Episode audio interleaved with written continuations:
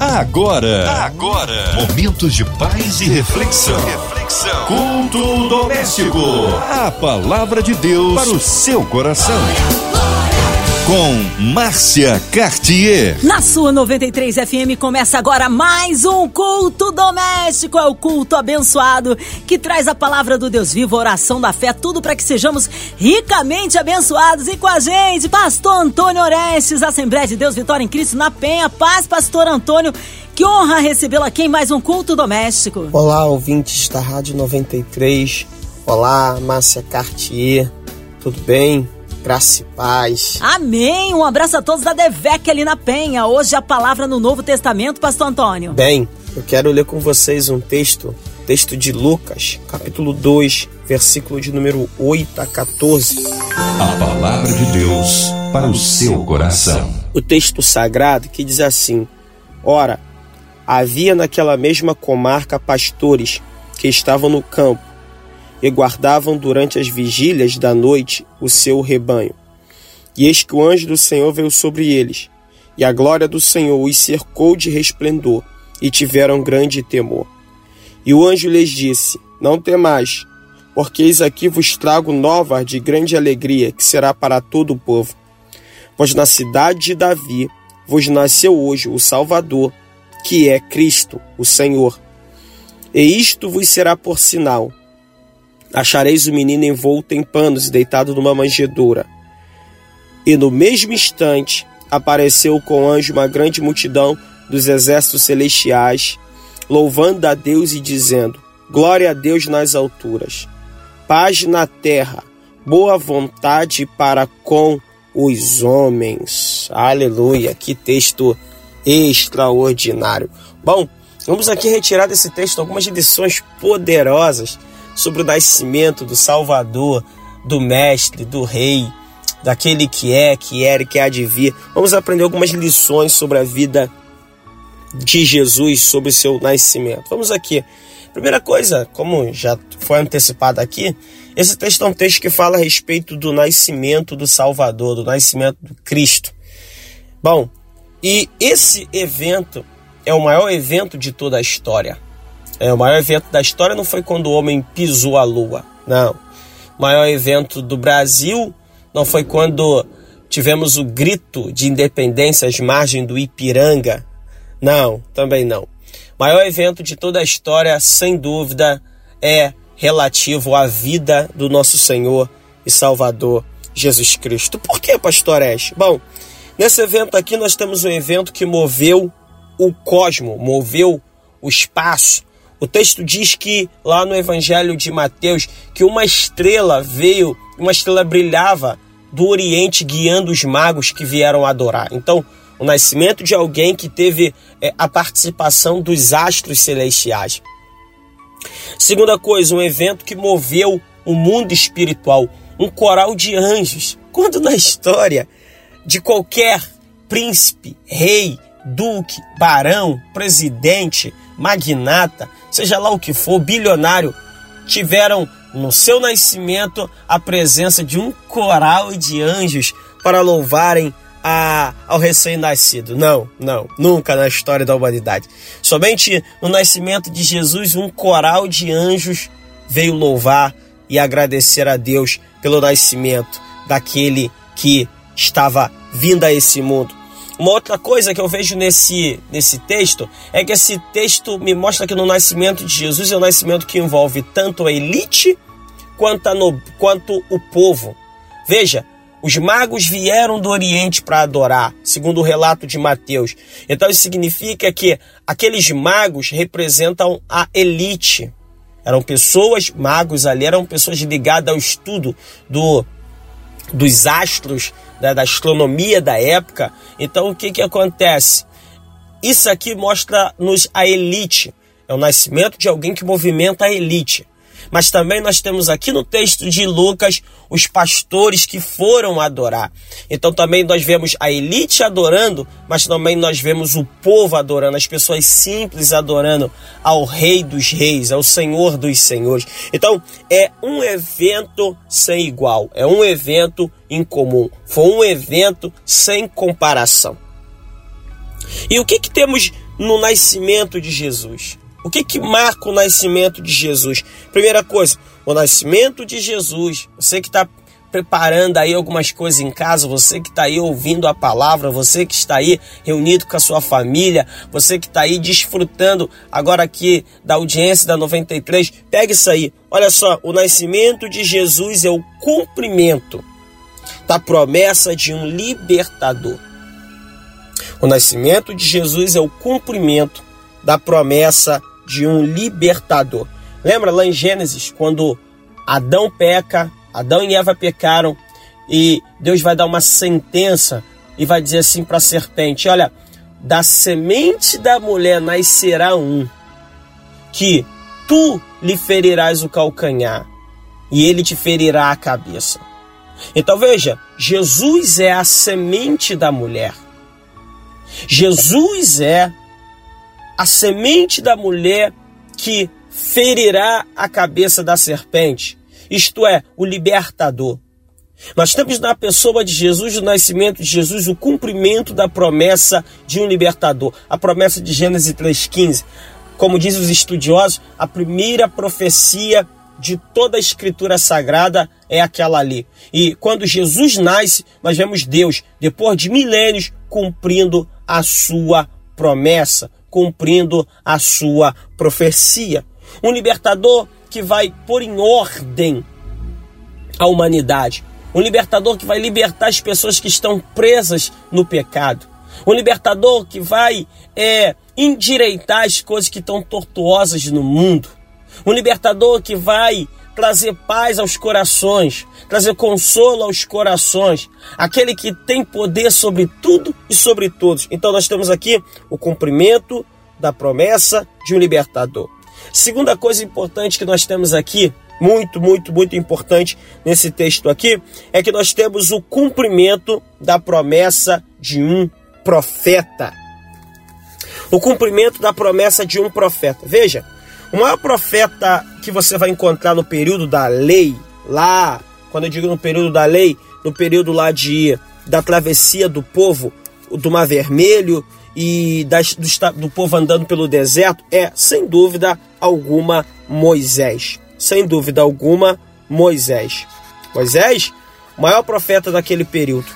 Moisés foi um homem que Deus falava com ele cara a cara. Moisés, sem dúvida, foi um homem que a glória de Deus resplandecia em seu rosto. Um homem que recebeu as dez tábuas da lei. O homem através do qual Deus mandou as dez pragas sobre o Egito. O homem através do qual Deus libertou o povo de Israel do Egito. O homem através do qual Deus abriu uma vermelha e o povo de Israel passou a pé enxuto. O homem que através dele maná caiu do céu. Água brotou da rocha. A roupa do povo não envelhecia. Coluna de fogo coluna de, de, de fumaça, de nuvem. Ora, um homem sem igual. Um homem que, sem dúvida, Deus disse que falava com ele como falava com qualquer amigo. Agora, olha só que coisa importante. Em Deuteronômio 18, versículo 18, diz assim: ó, olha o que, que Deus diz. Eis que lhes suscitarei um profeta do meio de seus irmãos, como tu, e porei as minhas palavras na sua boca, e ele lhes falará tudo que eu lhe ordenar. Então veja, Deus disse que um dia iria levantar um profeta no mesmo nível, na mesma magnitude, na mesma excelência que ele levantou Moisés. Ora, você sabe que quando Moisés morreu, quem veio para o lugar de Moisés foi Josué. E não, Josué, um grande homem de Deus, mas não teve a mesma magnitude do ministério de Moisés. E outros profetas que vieram depois também não. Então, quem é o profeta que cumpre a profecia de Deuteronômio, capítulo 18, versículo 18 e daí em diante? Sem dúvida, esse profeta chama-se Jesus de Nazaré, o profeta de Nazaré na Galiléia. Por isso que o povo, quando viu Jesus, o identificou como um profeta o identificou como o profeta. Por quê? Porque em Jesus nós temos o cumprimento do profeta semelhante a Moisés. Veja, Moisés tirou o povo do Egito. Jesus nos tira do mundo. Moisés celebrou com o povo a Páscoa. Jesus é a nossa própria Páscoa, porque ele é o Cordeiro de Deus que tira o pecado do mundo. Aleluia. Moisés, através de Moisés, o povo passou pelo Mar Vermelho. Através de Cristo, nós somos batizados nas águas. A partir de Moisés, tinha a coluna de fogo e a coluna de nuvem, simbolizando a presença de Deus. Através de Jesus, ele nos deu o consolador, o Espírito Santo. Aleluia. Na época de Moisés, tinha a arca da aliança que representava a presença de Deus no meio do povo. Agora com Cristo, Cristo é o próprio Emanuel, Deus conosco. Aleluia. Através de Moisés, o povo bebeu da água que brotava da rocha. Jesus disse para a mulher samaritana: Quem beber dessa água tornará a ter sede, mas aquele que beber da água que eu lhe der nunca mais terá sede. Antes a água que eu lhe der, nele se fará uma fonte a jorrar para a vida eterna. E Jesus disse no último dia da festa dos tabernáculos: Quem tem sede, venha a mim e beba. Quem crê em mim, como diz as Escrituras, rio de água viva correrão do seu interior. Aleluia. Moisés deu ao povo para comer pão. Deu ao povo para comer pão. Deus, através de Moisés, Deus mandou o maná. Deus mandou maná. Mas em Jesus, Jesus é o próprio pão vivo que desceu do céu. Ele mesmo disse: Eu sou o pão vivo que desceu do céu. Aleluia, aleluia. Jesus é o pão vivo, querido, que desceu do céu. Jesus é mais do que qualquer profeta, porque Jesus é o próprio Deus encarnado, o próprio Deus em pessoa. Aleluia. Bendito é o nome daquele que é, daquele que era e daquele que há de vir. Jesus Cristo de Nazaré.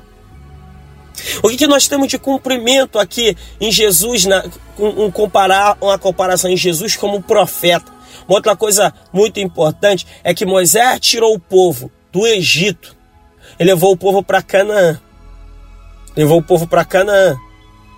Só que o povo ficou peregrinando no deserto até um dia com Josué entrar em Canaã.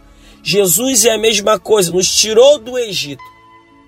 E hoje nós estamos no mundo esperando quando o rei vem nos buscar para nos levar para Jerusalém celestial. E como diz a Bíblia no livro de Colossenses, ele nos tirou do reino das trevas e nos transportou e nos transportou para o reino do filho do seu amor. Em Jesus nós temos o cumprimento de quê, pastores? Ah, são tantas coisas que nós vemos na vida do filho de Deus. Nós temos na vida de Jesus o cumprimento da promessa de um sumo sacerdote.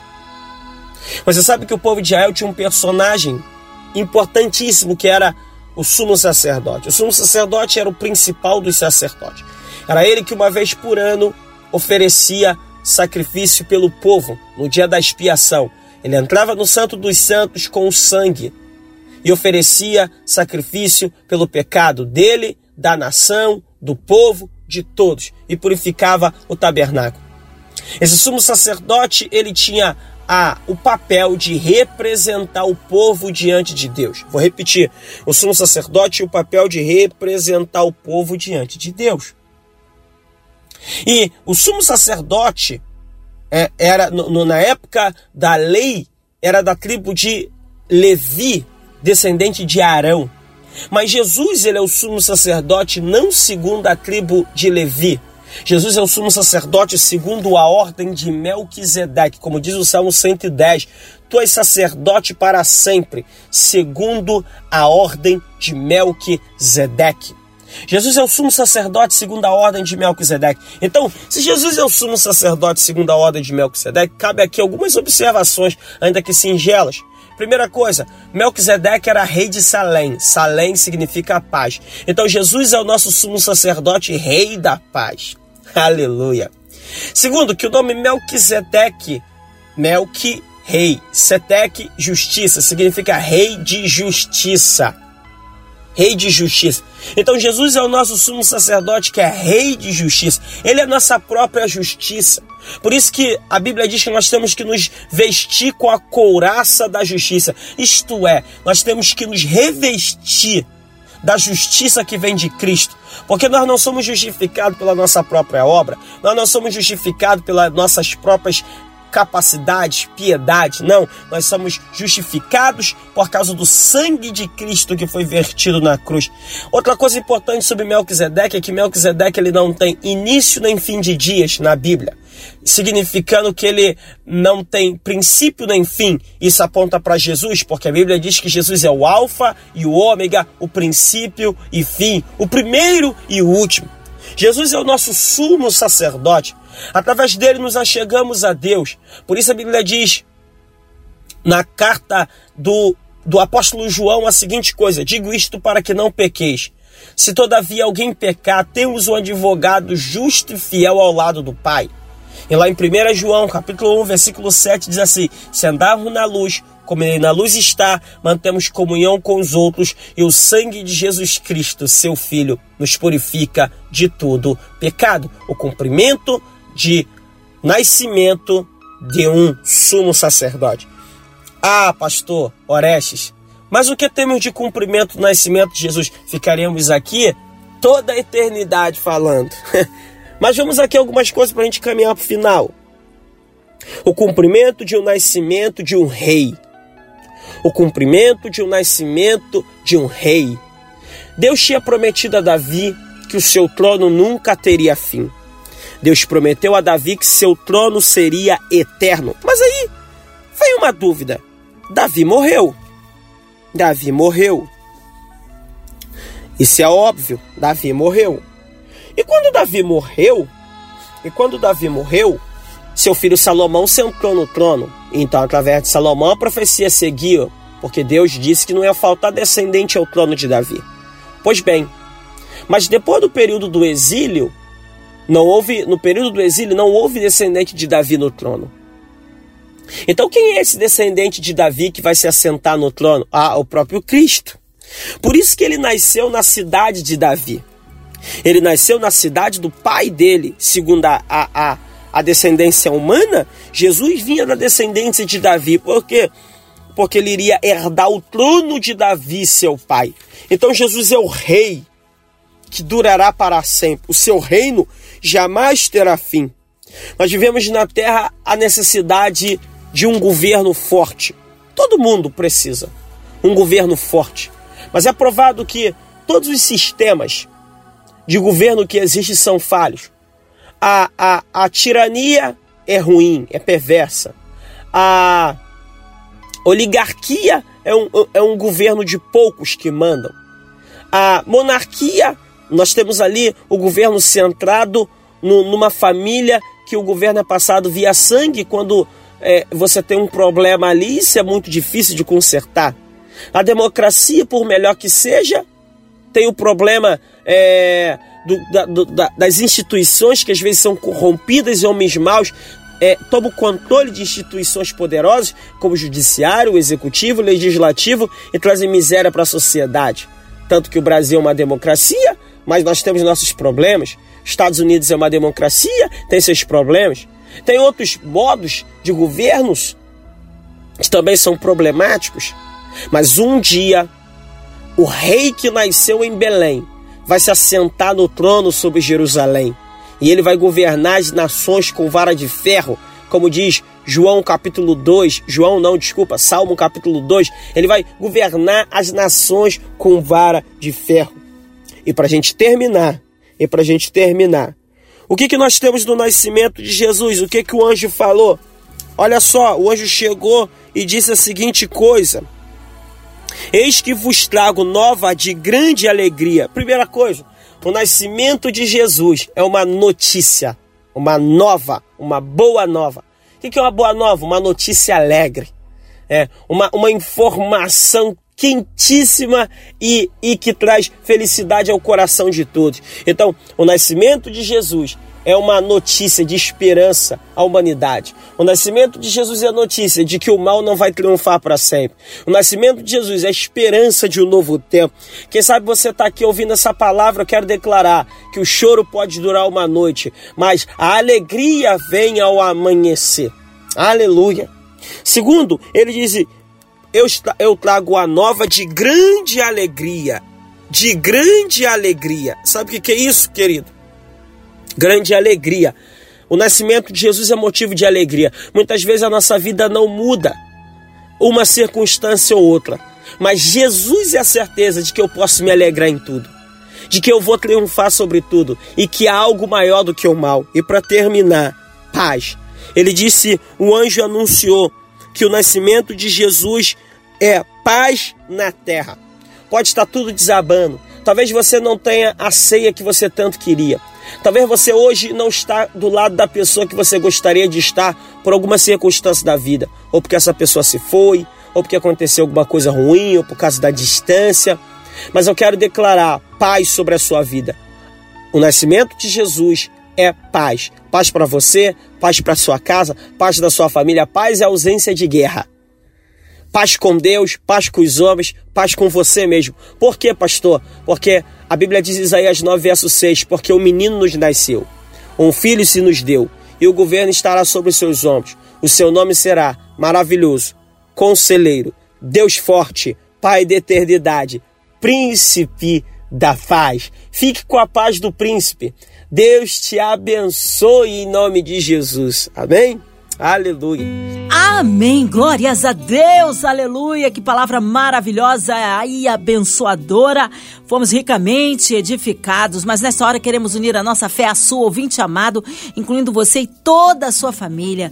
Você que está em casa, no seu carro, no seu trabalho, online, talvez encarcerado, talvez aí no hospital, numa clínica, com o coraçãozinho enlutado. Colocamos aí nossas vidas no altar de Deus, nossas famílias, nossas crianças, nossos vovôs, nossos pastores, missionários em campo, nossas igrejas, nosso querido pastor Antônio Oreste, sua vida, família e ministério, toda a equipe da 93 FM, nossa querida irmã Invelise de Oliveira, Marina de Oliveira, André Mari Família, Cristina Xista e Família, nosso irmão sonoplasta Fabiano e toda a sua família.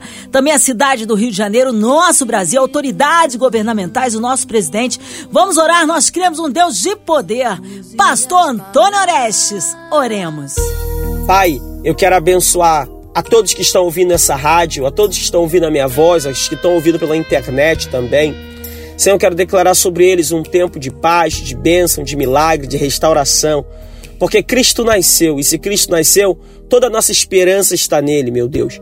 Restaura a família, console os corações, abençoe, que seja um tempo de alegria através de Cristo Jesus. Abençoa a diretoria da Rádio 93, toda a família MK, toda a família, ó Deus, da rádio, todos os ouvintes, que a tua graça esteja sobre eles. Abençoa a Massa Cartier, abençoe a todos, meu Pai, em nome de Jesus. Amém. Amém. Glórias a Deus. Ele é fiel, ele é tremendo. Vai dando glória, meu irmão. Recebe sua vitória. Pastor Antônio Orestes, que bênção mais uma vez estar aqui na sua companhia no culto doméstico. O povo quer saber horários de culto, contatos, mídias sociais, é claro, suas considerações finais. Bom, quero passar aqui para agradecer mais uma vez. Eu sou o pastor Antônio Orestes, congrego na Assembleia de Deus Vitória em Cristo, aqui na Penha, na rua Montevidéu, número 900 Penha. Nossos cultos aqui são às terças-feiras, quartas-feiras e quinta-feira. Então você pode ir domingo, opa, já estava esquecendo, domingo pela manhã, escola dominical e domingo à noite um grande culto de celebração. Se você não puder ir, você pode também é, assistir a nossa programação pelo vitoriaemcristo.org, que é o nosso site, ou direto no YouTube, nas redes sociais. Deus te abençoe e até a próxima. Tchau, tchau. Amém, Pastor Antônio. Nosso carinho, nosso abraço. Seja breve o retorno, nosso querido pastor Antônio Orestes, aqui no Culto Doméstico. Um abraço especial, um Feliz Natal aí, Assembleia de Deus, Vitória em Cristo ali na Penha. E você, ouvinte amado, continue por aqui, tem mais palavra de vida para o seu coração. De segunda a sexta, você ouve aqui na sua 93 o Culto Doméstico. E também podcast nas plataformas digitais Ouça e compartilhe. Você ouviu? Você ouviu? Momentos de paz e reflexão. reflexão. Culto doméstico. A palavra de Deus para o seu coração.